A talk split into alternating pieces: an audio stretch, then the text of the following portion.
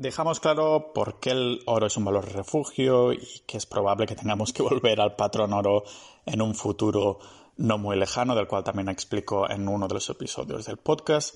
Así que quiero ir cerrando ya este capítulo sobre el oro. Algunos, bueno, nos preparamos y queremos dormir tranquilos y para hacerlo apuntamos alrededor de un 25% de oro en nuestra cartera de inversión. Pero una vez la teoría queda clara de por qué es necesario comprar oro, entonces salen las dudas de la parte práctica. ¿Dónde comprar oro en España o online? Y de todas las distintas formas que hay para hacerlo, lingotes, joyas, monedas, ¿cuál es mejor? ¿no? Eso es lo que vamos a ver hoy. Yo mismo voy comprando oro de forma recurrente para mi cartera, como digo, así que no tengo pues mejor excusa para hacer esta comparativa más que para quedarme tranquilo conmigo mismo de conciencia de que lo estoy haciendo de la manera que, que se tiene que hacer, ¿vale?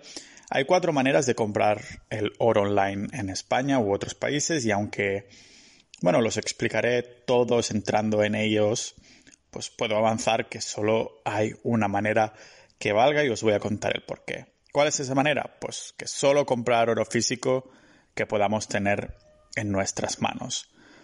¿Por qué una afirmación tan contundente? Pues lo vamos a ver abriendo la puerta a la caja fuerte, por eso os doy la bienvenida al podcast multidisciplinar de Pau Ninja.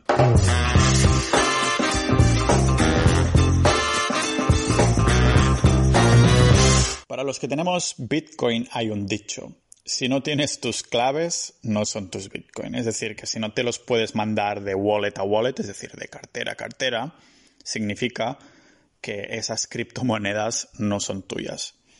Algo qué pasa con personas que tienen Bitcoin, por ejemplo, en su cartera de Revolut, en el banco Revolut, que realmente no son tuyos porque compras Bitcoin en Revolut, pero no puedes sacarlos ahí, no puedes mandarlo a una wallet. Entonces, ah, no son tuyos. Pues lo mismo pasa con, con el oro. Si no lo tienes en tus manos de forma física es que realmente no es tuyo.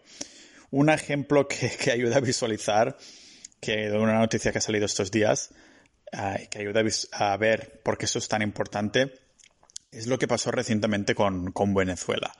Este país tenía 31 toneladas de lingotes de oro custodiado, entre comillas, en, en Londres por seguridad. Seguridad también, entre comillas porque es una seguridad que tal vez no para robarlos, pero cuando tienes que pedirlo, vamos a verlo.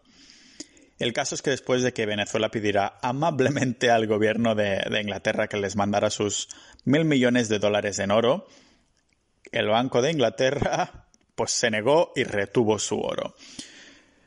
Como digo, el Reino Unido se, se, negó, fue por temas políticos, pero en este caso no nos importa demasiado el motivo. El caso es que nos ayuda a poner en perspectiva que si no lo tienes en tus manos, no es tuyo, ¿vale? Veo difícil llegar a, a tener personalmente 33 toneladas de lingotes en mis cámaras acorazadas, pero lo que tengo claro es que no quiero que se me puedan negar a darme lo que me pertenece, ¿no? Como le ha pasado a, a Venezuela en este caso, que cuando lo ha necesitado ha, tenido que ir a tribunales. Es por esto que solo compro en tiendas online para que me lo manden en formato físico, pero es verdad que hay más de mm, una manera de comprar oro en España. Así que, bueno, he decidido hacer un repaso comparativo de cuáles son las ventajas e inconvenientes de cada uno de estos, ¿vale?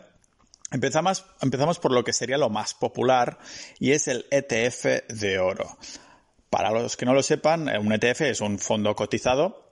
Es como, digamos, como si compras una acción de bolsa, pero en vez de ah, comprar una sola acción, compras un pack de, de varias acciones y en el caso de un ETF de oro, pues vendría a ser un, conjunto de acciones ligadas al oro físico. Si bien es verdad que también podría ser a empresas mineras de oro o cosas así, ¿vale? Pero para este ejemplo vamos a hablar de las que son de oro físico. Si no tienes muy claro esto de los ETFs y fondos, pues no hay que preocuparse porque ya hicimos en nuestra comunidad un, webinar sobre, sobre el oro que, dejamos grabado para explicar todo eso a nivel lo más básico posible, ¿vale? Lo puedes encontrar en el podcast. Es uno de los primeros episodios que, que hice al respecto con dos invitados más. Como digo, en, en vez de comprar el oro físicamente, ah, es un fondo cotizado en el que inviertes en oro físico y este oro, digamos que está en una caja fuerte en Suiza o otro sitio seguro, bien asegurado, y no tienes que preocuparte por él, ¿vale?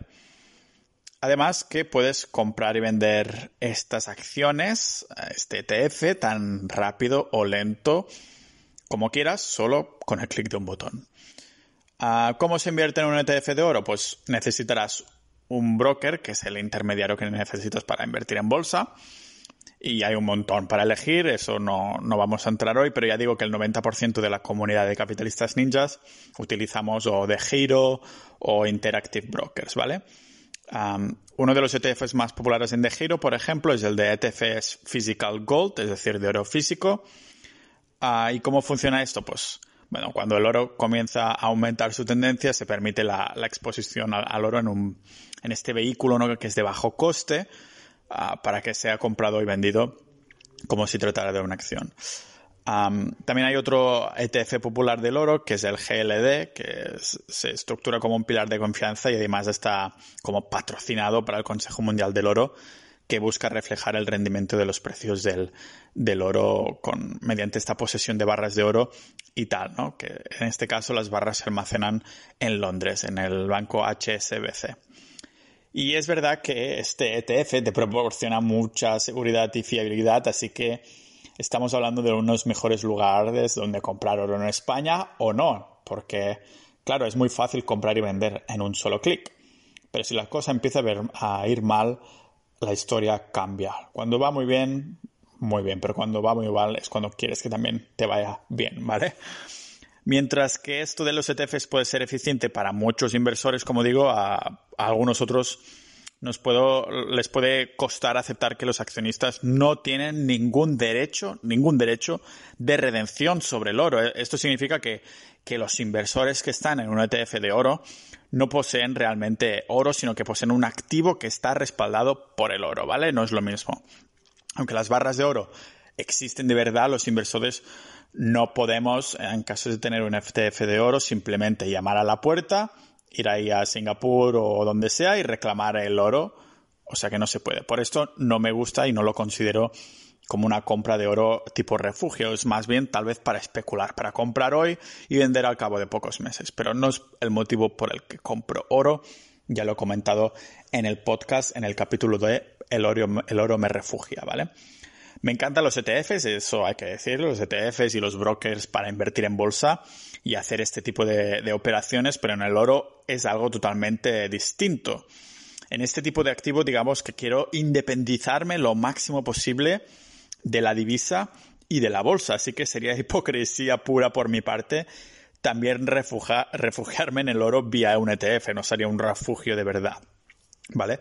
Todo lo que no sea tener oro físico en la mano significa que tú no eres el propietario absoluto, aunque lo seas teóricamente, entre comillas, en, papel, ¿no? O sea que la única manera que le veo una buena utilidad es, como digo, por los perfiles especuladores que quieren venderlo rápidamente al corto o medio plazo, no para morirse con el oro como, como es mi intención, ¿vale? O sea que ventajas del ETF serían los gastos y comisiones más bajos de todas las formas que existen de invertir en oro, comprar y vender es muy fácil y al instante, no tienes que administrar tampoco el almacenamiento y como digo, el oro está almacenado en sitios de real seguridad como Suiza o Singapur en cámaras de estas acorazadas, ¿vale?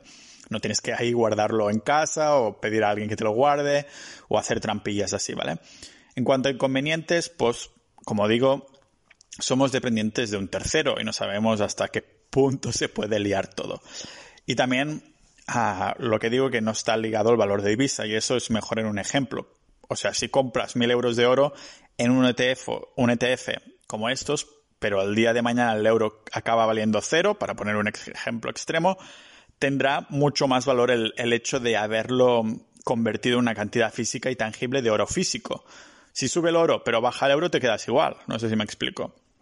O sea que como hemos visto en las series del oro en el que hablábamos de historia y de sus valores reales, ¿no? Sabemos que tenerlo físicamente es la única manera para protegernos y que si el sistema colapsa de nada sirve un ETF con euros si esta divisa ya no vale nada si ya no se usa, por ejemplo. No hay nada como buscar un sitio bien seguro donde guardar nuestro oro físico y a ver, que tampoco es tan engorroso, ¿eh? que al fin y al cabo un kilogramo de oro ahora mismo que costará 50.000 euros y un kilito es fácil de salvaguardar de, de, de robos si, si miramos una mica, uh, una mica, como digo en catalán, por esto, un poquito, ¿vale? Así que lo que me gusta, como digo, son las tiendas online. Vamos a ver este segundo tipo. Es mi manera favorita y bueno, la única manera que uso para comprar oro personalmente. Los motivos son varios, pero principalmente es la única manera de tener yo la posesión total del oro y sin terceros de por medio. Las ventajas son bastante claras, ¿vale? Hay unos cuantos vendedores de España con buena reputación, trayectoria con seguridad y todo eso. Y además, al hacer la compra, a vendedores españoles no hay que pasar aduanas, lo que podría hacer variar un poco el precio de nuestra compra. Además, que el oro físico no tiene, no tiene IVA, no tiene impuestos incluidos, porque es oro de inversión, ¿vale? Inconvenientes, pues hay que tener un buen filtro en el momento de comprar. Mm, por ejemplo, ningún vendedor que sea de China o con pocas valoraciones. Tiene que ser ya un sitio, unas tiendas con trayectoria que ahora os pasaré a comentar. Pero antes, ¿son fiables? Pues depende de la tienda, lógicamente hay que, buscar muy bien que ya tenga buenas valoraciones online y sobre todo que sea una empresa registrada con años de experiencia, ¿vale? Ah, lo que comentaba sobre China es que hace poco salió a, la luz que había algunos vendedores chinos que vendían lingotes de, lingotes de oro falsos, que en verdad eran barras de, cobre, me parece que eran, ah, recubiertas por una capita externa de oro. Ah, para los que tenemos oro puro no es necesariamente una mala noticia que haya salido algo así, a no ser que hayas comprado tu oro falso, porque esto significa que ahora la percepción del oro es aún más escasa y su valor aumenta. Es decir, como había oro extra en el mercado que resulta ser falso, eso significa que la percepción del oro en su escasez es aún más, ¿vale? Eso es bueno para los que tenemos oro porque ya sabéis que una de las cosas buenas del oro y de de su valor es que es limitado y no se puede crear, ¿vale? ¿Qué tiendas son fiables? Pues en nuestra comunidad, la de Capitalistas Ninja, ya hicimos una llamada para tratar estos temas y al final hicimos una lista completa. A partir de la, de la única tienda española que recomendamos, también compramos de vez en cuando a un par de, de europeas como Alemania y Estonia con envíos gratuitos. Voy a mencionaros cuatro de las que salió en esta lista, ¿vale? Por ejemplo, una tienda alemana es El Dorado Coins, que gastos de envío a España aproximadamente unos 7 euros sin IVA en todo, porque tanto la plata como el oro ah, no hay, ya que en Alemania ah, no hay IVA, ¿vale? Tener, ah, comprar y vender metales preciosos. Pero volviendo un poco para casa, vamos a ver España y ahí recomendamos venta de oro CMC, que Germán, el dueño, es un crack honesto y además tiene los, los mejores precios. Yo lo calculé, creo que incluso salía menos del 4%, que es algo muy bajo comparado, con el estándar del 5% de las tiendas online, ¿vale? Lo que sí es verdad, hay que ponerle alguna desventaja y es mm, algún, a veces es un poco lento en contestar y hacer la gestión, pero es normal porque tiene mucha demanda. Uno que es famoso, una tienda famosa, es Andorrano Joyería, que como están bien posicionados es como, lo, como la tienda que empiezan muchos a comprar. Pero mm, no, tampoco se acostumbra a tener problemas, pero es verdad que los precios son un poco superiores a la media y yo no compro ahí, ¿vale? Ah, no pueden superar en precios a las tiendas anteriores que comentaba. Y para poner un poco más de variedad, que no sea española, hemos mencionado dos españolas, vamos a mencionar otra alemana, que sería CoinInvest, que es bueno para, poner un poquito más de variedad. Hemos mencionado ya tiendas online y los ETFs de oro. Vamos a ver ahora los vendedores físicos, que no es una manera que me guste, porque las desventajas en este sentido pesan mucho más que las ventajas. Las comisiones acostumbran también a ser más altas porque tienen que pagar más estructura física, locales y eso donde vender el oro todos habremos visto eso de compro oro, ¿no? O incluso el hecho, aquí también incluimos las personas que lo venden por eBay o por Wallapop, ¿vale? Ah, las ventajas ah, de esto, pues podría ser que en el caso que vayas por Wallapop, pues puedes encontrar un precio más barato, pero es lógico que no sabes si te están timando o no, si eso es oro de verdad, ¿vale? En las tiendas físicas tipo compro oro, pues puedes tocarlo y verlo en persona antes de comprar, aunque no es como ver un inmueble, no sé, oro es oro y pesará lo que pese independientemente de cómo lo sientas en las manos, ¿vale? La comisión aquí es, como digo, una lista un poquito más larga, porque vendría a ser que la comisión que se lleva a la tienda física, aunque puede parecer pequeña, ah, si se tiene intención de comprar una buena cantidad, acaba pasando factura, literalmente acostumbran a cobrar entre un 5 y un, un 5 y un 10% de comisión y más que esto te roban en la cara, ¿vale? Además tienes la, presión de tener un vendedor ahí mmm, que te hace, te pone un poquito de presión, ¿vale? En comparación con las tiendas online. Y finalmente el último método vendría a ser el banco, que lo dejo por último sitio donde comprar oro por un buen motivo. Y es que no lo recomiendo, ¿vale? Los tienes a la vuelta de la esquina, eso es verdad, pero pocas ventajas más hay que esto. ¿Quién se podría fiar hoy de los bancos si cualquier producto que vendan es para sacar más ventaja y negocio a ellos que no mm, nosotros como clientes, ¿vale? No sería la primera vez que los bancos roban oro para hacer negocio o salvarse, ¿vale? En casos de crisis se ha visto más de una vez que el oro mm, de las cámaras acorazadas, aunque fueran de un cliente específico, el banco se apropia de ellas para autosalvarse al banco y lo mismo pasa con la liquidez de dinero que tengas, ¿vale? Por eso nunca me fíe de un banco negocio físico. Todo lo que no sea tenerlo en nuestras manos, no lo recomiendo, ¿vale? ¿En qué formato comprar el oro físico? Porque es verdad que puede venir en muchas formas, como joyas, barras o, bueno, lingotes o monedas, ¿no? La propiedad uh, directa, pues permite a los inversores que tengamos un control total de nuestra inversión, y bueno, bien cerrado en una caja fuerte en nuestro poder y que el oro es un activo tangible con el cual los inversores uh, podemos hacer lo que nos parezca, ¿no? Uh, la moneda, bueno, puede parecer uh, otro activo diferente, pero es lo mismo al fin y al cabo, ¿vale? Ahora lo veremos un poco más al detalle, pero las monedas proporcionan seguridad en tiempos de, de derrumbamiento económico y pueden ser potencialmente usadas en, eh, como métodos de pago ¿no? en situaciones extremas.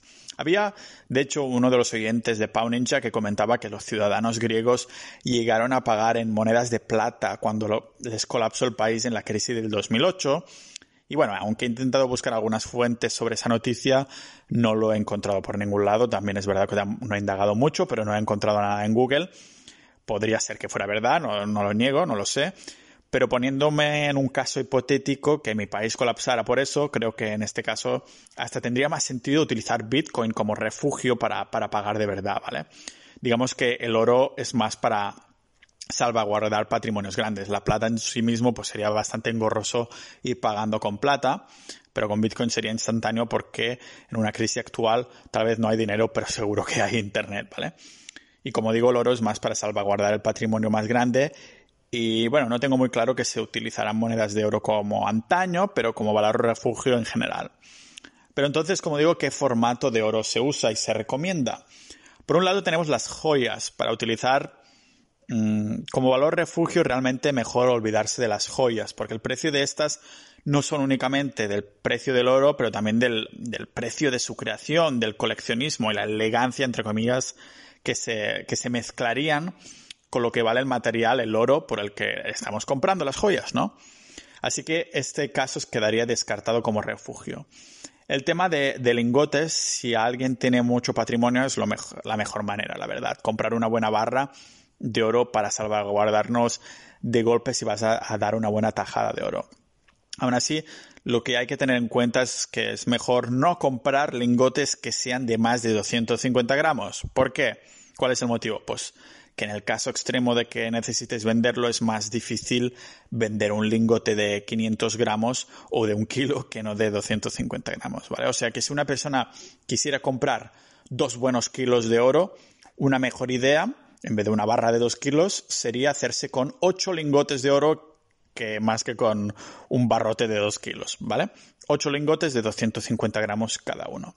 Y finalmente, un método popular, el último, las monedas, ¿vale? Las, los inversores normalmente van, van detrás de las monedas de oro porque su valor tiene una, una correlación directa con el precio al contado del oro. Son las más fáciles de negociar en las distintas formas de liquidez del oro y son universalmente reconocidas, ¿vale? Por ejemplo, Ah, las monedas ah, numismáticas son las del águila doble de St. Gaudens, la moneda de 10 centavos Barber y el Nico de Liberty Head, níquel de Liberty Head, ¿vale? Suelen ser las monedas con el valor más alto en el mercado debido a su rareza, las que acabo de comentar, la cual, bueno, se suma al contenido del oro. Ahora entraré en estos temas del coleccionismo y demás, pero estas monedas de colección ah, es verdad que tienen una producción muy limitada y están clasificadas por entidades ah, reconocidas internacionalmente, ¿vale? Como por ejemplo el Servicio Profesional de Clasificación de Monedas, a los cuales pues las califican según su condición y rareza. Pero atención con eso, como digo, porque es pasar un poco lo mismo con los las joyas. Si vamos detrás de oro solo por su valor refugio, tiene sentido que en una tienda online, cuando vas a comprar monedas, clasifiquemos por el precio más barato de la moneda y comprar las que salgan mejor de precio por peso, ¿vale? No estamos haciendo coleccionismo, esto es un tema de inversión completamente aparte, que yo no domino y no tengo intención de dominar, o al menos por ahora, ¿vale? Si no queremos el oro, mm, o sea, no queremos el coleccionismo, sino que queremos el oro que contenga esa moneda. Así que al final, a modo de resumen general, lo que podríamos decir es que, uno, que el oro físico lo guardamos nosotros. Dos, que el, formato de, compra sea lingotes y monedas únicamente. Y finalmente, que los montos de peso que compramos no superen los 250 gramos, ¿vale? Y yo creo que con esto podríamos dejar cerrado por ahora el capítulo de este metal precioso del oro. Hemos visto, visto su historia, hemos visto por qué es un valor refugio y sí que podría indagar un poco más en la historia más tardía o más temprana, depende de cómo se mire, sobre el Imperio Romano, civilizaciones que colapsaron precisamente por salirse de un patrón oro, de pagar con oro y metales. Ah, pero creo que por, lo, por la naturaleza del podcast que hay tantos tipos de temas que me interesan, el tema del oro por ahora lo podríamos dejar mm, cerrado. Así que nada, vamos a continuar con eso, vamos a tocar más temas de inversión que interesan, pero he dejado bastante claro por qué me interesa tanto el oro.